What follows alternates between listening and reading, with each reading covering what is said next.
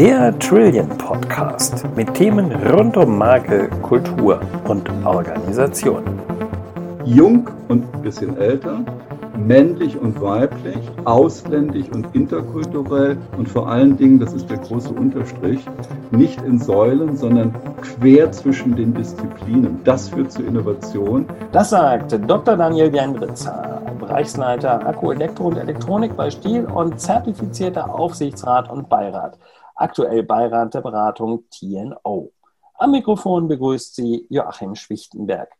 Alle sprechen von Innovationen und von Innovationsmanagement.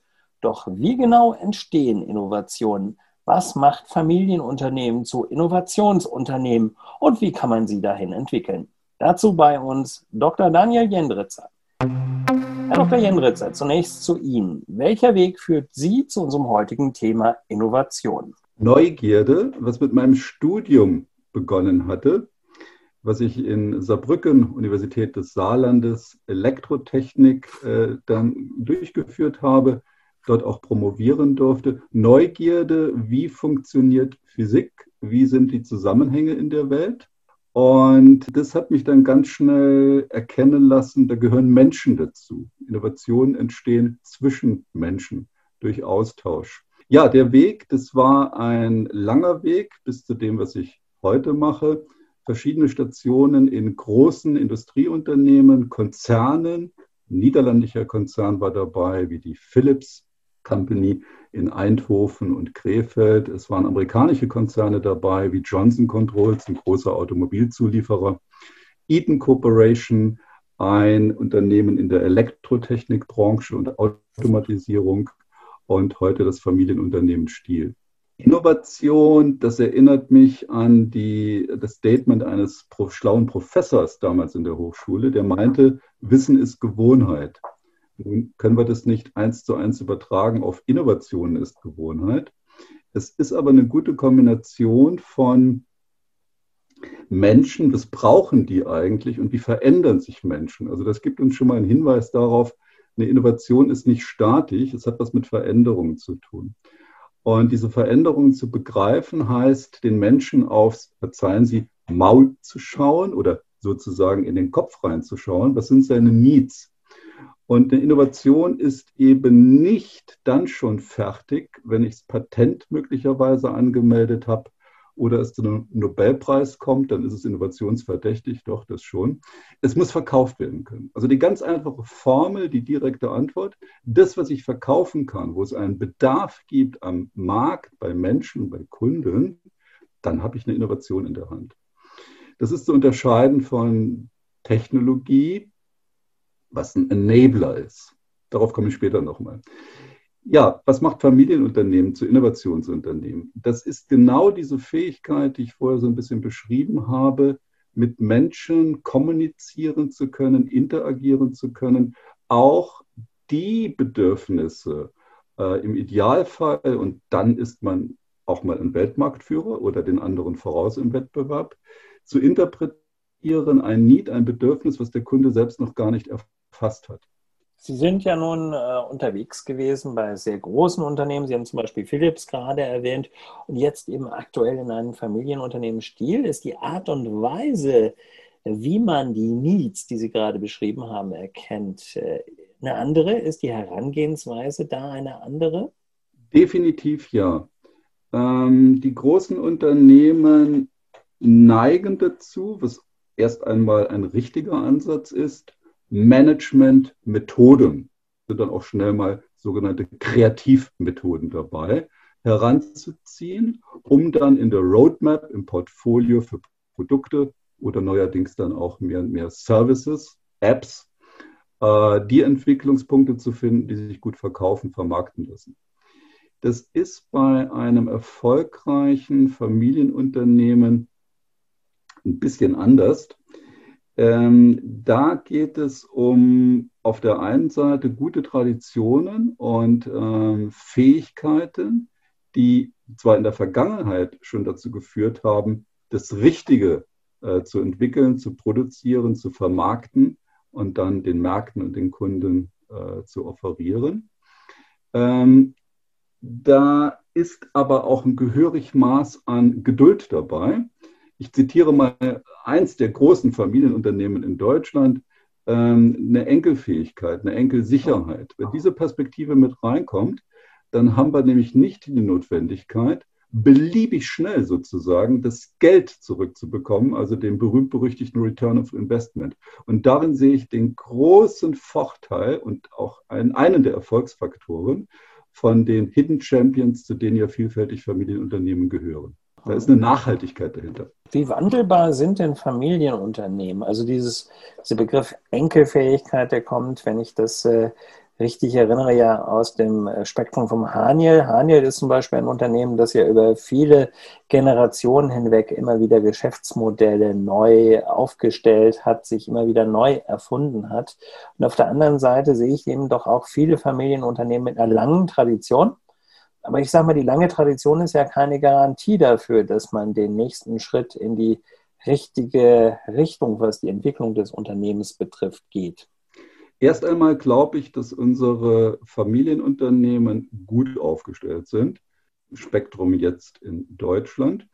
Aber es ist vollkommen richtig, das ist kein Selbstläufer, dass die Enkelfähigkeit, die Nachhaltigkeit und dann eine gute Übergabe der äh, erfolgreichen Tradition gelingt. Das hat ein bisschen damit zu tun, sind denn Enkel, sprich Kinder überhaupt da? Und selbst wenn sie da sind, sind sie denn gewillt oder auch fähig, das Unternehmen weiterzuführen? Das ist nicht unbedingt selbstverständlich.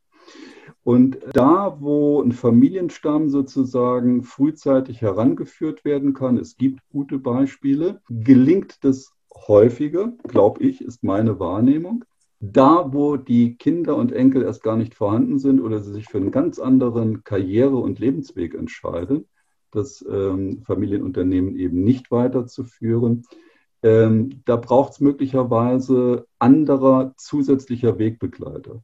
Das können gute Berater sein, das können äh, Geschäftspartner sein, auch Freunde der Familie sein oder des Firmengründers, der Gründerin. Und ähm, dann wird es darum gehen, kann man das in andere Hände übergeben, auch verbunden mit Ihrer Eingangsfrage Innovation. Was bedeutet das möglicherweise auch in einer Veränderung der Organisation? Von Transformation ist da die Rede. Ähm, da braucht es in der Tat eine Interaktion, eine Unterstützung von Dritten. Mhm. Äh, damit das Ganze auch weitergeführt werden kann, auch in ganz andere Organisationsformen unter Umständen. Wenn ich jetzt nicht den Nachfolger, den Erben im eigenen Unternehmen habe, wer sorgt für die Nachhaltigkeit? Wer hat das große Ziel im Auge und wer treibt auch dieses große Ziel? es wird immer um eine Tandembildung gehen. Und das Tandem, mm, das können profunde, erfahrene Unternehmen sein, die den Unternehmensinhaber, das Familienunternehmen begleiten. Das Begleiten äh, erscheint mir nach wie vor sehr wichtig, denn darüber wird das Vertrauen aufgebaut. A, in die Fähigkeit des Begleiters und des begleitenden Unternehmens, aber B, auch in, ähm, was kommt hinten raus, was ist nachhaltig für meine, für den Erhalt des Unternehmens, aber auch für eine Wertsteigerung möglicherweise und auch für eine Ausrichtung oder Neuausrichtung der Garant. Solche Begleiter können beratende Unternehmen sein. Das können aber auch Mentoren sein, die unabhängig zum Beispiel über Verbände, da denke ich an den VDI oder auch Wirtschaftsförderer oder Industrie- und Handelskammer, es gibt sicherlich noch ein paar andere, gefunden und angesprochen werden können. Also auf der einen Seite ein Markt, wo professionell nachweislich seriös, speziell für KMUs und Familienunternehmen etwas angeboten und getan wird und auch die Sprache, die Kultur schon über viele Jahre hinweg verstanden wird. Landläufig eine Unternehmensberatung für äh, Familienunternehmen. Dort finde ich so einen Lösungsansatz und eine Begleitung oder über Verbände und Vereine, die dann diese Rolle und diese Fähigkeit auch vermitteln können dem Familienunternehmer. Worin sehen Sie die großen Megatrends bei den Familienunternehmen, jetzt gerade so aus Ihrem Bereich, aus der Technologie kommt? Wir sind das Land der Maschinenbauer und Konstrukteure Und mit einem bisschen Stolz äh, darf ich dann auch ergänzen. Und das hat natürlich viel mit Ingenieuren zu tun. Das wird uns auch noch eine ganze Zeit lang ernähren.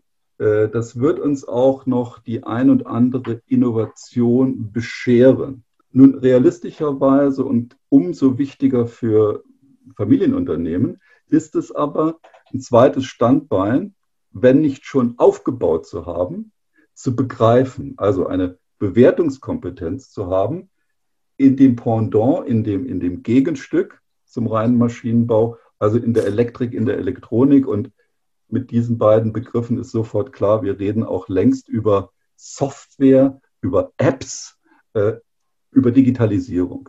Also wir kommen an diesem, wenn auch abgedroschen schon fast, genutzten Begriff überhaupt nicht dran vorbei.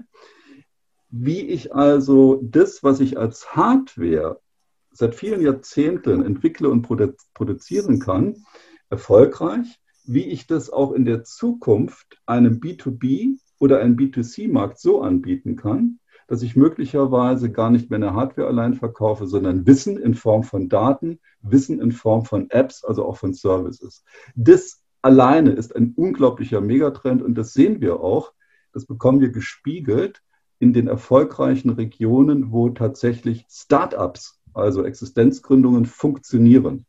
Das lassen Sie mich ganz kurz hier auch erwähnen, was auch ein schöner Fundamentbaustein sein kann für Familienunternehmen, die sagen, jawohl, ich gehe in diese Transition, in diese Veränderung hinein, technologisch gesehen, äh, neues Know-how mit aufnehmen, aber auch möglicherweise organisatorisch. Die Interaktion zwischen New Economy, also genau diesen jungen Wilden, hätte ich jetzt fast gesagt, die ja quasi in der Muttermilch äh, das Formulieren von Apps und Software Engineering mitbekommen haben. Und wir etwas gereifteren Ingenieure und Manager das erst im Nachhinein sozusagen dann gelernt haben. New Economy meets Old Economy. Das ist sicherlich auch eine ganz, ganz starke Chance, um solche Megatrends zu adressieren. Ich will noch mal anknüpfen in der Beantwortung der Frage nach wichtigen Megatrends für Familienunternehmen an das, was wir am Anfang gesagt haben. Äh, die Innovation wird es nämlich dadurch, dass ich es verkaufen kann. Sprich, ich muss sehr viel schneller möglicherweise heute erkennen, wie verändert Megatrend das Geschäft meiner Zielkunden. Und damit bin ich wieder bei einem Service-Gedanken, äh, der über eine reine Hardware-Erzeugung hinausgeht. So, und jetzt könnte man noch kurz auflisten, natürlich spielt Mobilität der Zukunft eine Rolle, ja, wenn ich in der Branche unterwegs bin. Äh, Im Maschinenbau wird es ganz klar sein, die Frage, wie äh, sehen Fabriken heute und in der Zukunft aus? Also Internet of Things 4.0, die Devices kommunizieren miteinander, also brauche ich ein Know-how in der Connectivity zum Beispiel. Energieerzeugung der Zukunft, Energieverteilung ist damit verbunden. Ähm, das sind ganz, ganz wichtige Trends und ganz klar, das darf nicht fehlen.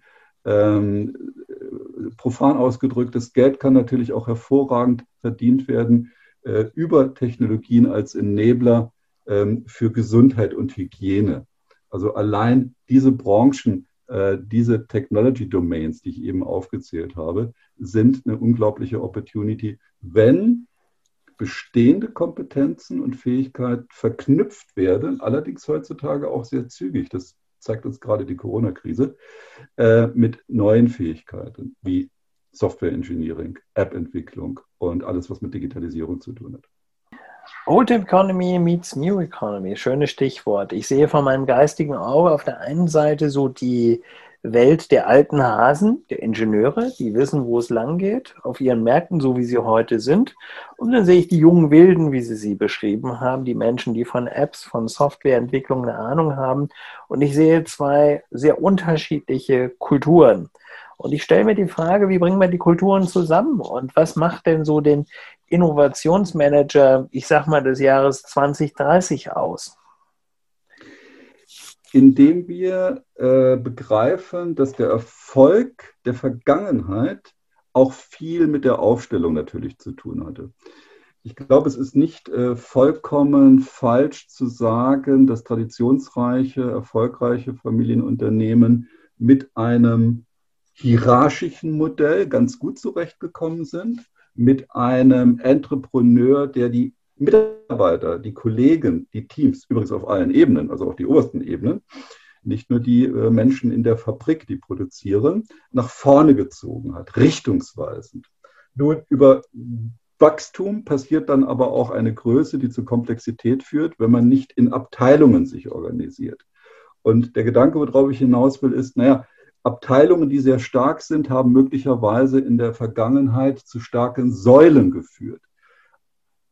Die Antwort auf Ihre Frage liegt jetzt aber eben nicht in dem Beibehalten der einzelnen Säulen als Säulenstärke, sondern im Interagieren, im sich austauschen, im interdisziplinären Zusammenarbeiten. Lassen Sie mich schnell auch sagen, ich bin davon überzeugt und das habe ich in großen und in, bei klugen kleinen Unternehmen äh, auch gesehen in den letzten Jahren. Deutlich mehr Diversity in der Übersetzung Weiblichkeit ist Trumpf. Manager an runden Tischen verhalten sich anders, wenn da auch ein paar Damen dabei sind als Kolleginnen. Und es regt auch unterschiedliche Gehirnhälften und unterschiedliche Skills und Fähigkeiten an. Also jung und ein bisschen älter, männlich und weiblich, ausländisch und interkulturell und vor allen Dingen, das ist der große Unterstrich, nicht in Säulen, sondern quer zwischen den Disziplinen. Das führt zu Innovation, das führt zu nachhaltigem Erfolg. Noch ein weiterer Aspekt, ähm, das, was ich ja auch in letzter Zeit ähm, und neuerdings tun darf, nämlich Erfahrungen einzubringen über ein Beiratsmandat, in dem Fall bei T&O GmbH in München. Da zeigte sich, dass genau diese Fähigkeit, quer durch die Abteilungen zu gehen, miteinander zu verbinden und dadurch Neues entstehen zu lassen, das ist ein wichtiger Erfolgsenabler und Faktor. Ja, da schließt sich dann schon fast der Kreis, denn ich hätte Sie natürlich nochmal gefragt, Herr Dr. Jendritzer, Sie haben jetzt so viel Lust auf Neues gemacht. Äh, wie zeigt sich diese Lust auf Neues, auf Innovation in Ihrem äh, persönlichen äh, Tun? Die Antwort soll ein kleiner Pitch sein. Ich habe mir das ja gebenchmarkt, also abgeguckt bei den jungen, wilden und fähigen, um im Jargon zu bleiben. Äh, Networking. Ne? Also ich habe in frühen Jahren zu meinen Teams, wenn ich irgendwo neu reinkam und ich bin ja sechs, sieben Mal im Leben äh, gewechselt in den Firmen, durfte also da vieles erleben, auch international und global und gestalten und formen gemeinsam mit den Teams. Und ich habe dann den Begriff äh, übernommen oder vielleicht auch mitgeprägt, Linking the Dots.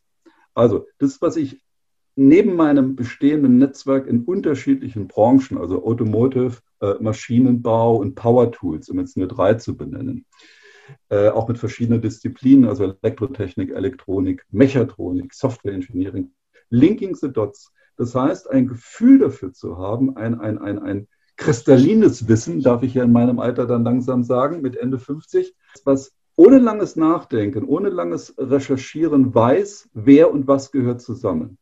Das heißt, der ganzheitliche Blick, das ist, glaube ich, der Mehrwert, den ich dann tatsächlich ähm, einbringen darf, jetzt auch in so einem Beiratsmandat. Und Spaß macht mir das in der Tat, da ist Lust dabei, weil von Kreativmethodik über Innovationsmanagement und dann vor allen Dingen das Zwischenmenschliche. Also mal ist es der Gründer und Entrepreneur, der sein Unternehmen in guten Händen wissen will, nach 50 Jahren, wo er es selbst regiert hat, oder aber auch mit internationalen Konzernen, ähm, da halt eben Verknüpfungen eben zu Startups zu bringen, die halt eben nochmal Innovationen enablen und neues Gedankengut reinbringen. Das macht Freude. Dr. Jendritzer, vielen Dank. Ich danke Ihnen. Einige Gedanken aus dem Interview. Innovation entsteht zwischen Menschen durch Austausch. Interdisziplinäres Denken und Diversität sind dafür wichtige Erfolgsfaktoren. Entscheidend ist, dass innovative Ideen auch zu verkaufbaren Produkten führen. Familienunternehmen werden Innovationsunternehmen, wenn sie mit Menschen kommunizieren und interagieren können und verstehen, Bedürfnisse zu interpretieren, die der Kunde selbst noch gar nicht erfasst hat. Dazu ist es wichtig, die großen Megatrends auf dem Radar zu haben. Unser Podcast hat Sie inspiriert? Dann schreiben Sie uns oder lernen Sie uns persönlich kennen. Auf unserer Website trillion.com finden Sie alle Kontaktdaten. Bleiben Sie gesund, alles Gute und bis zum nächsten Mal.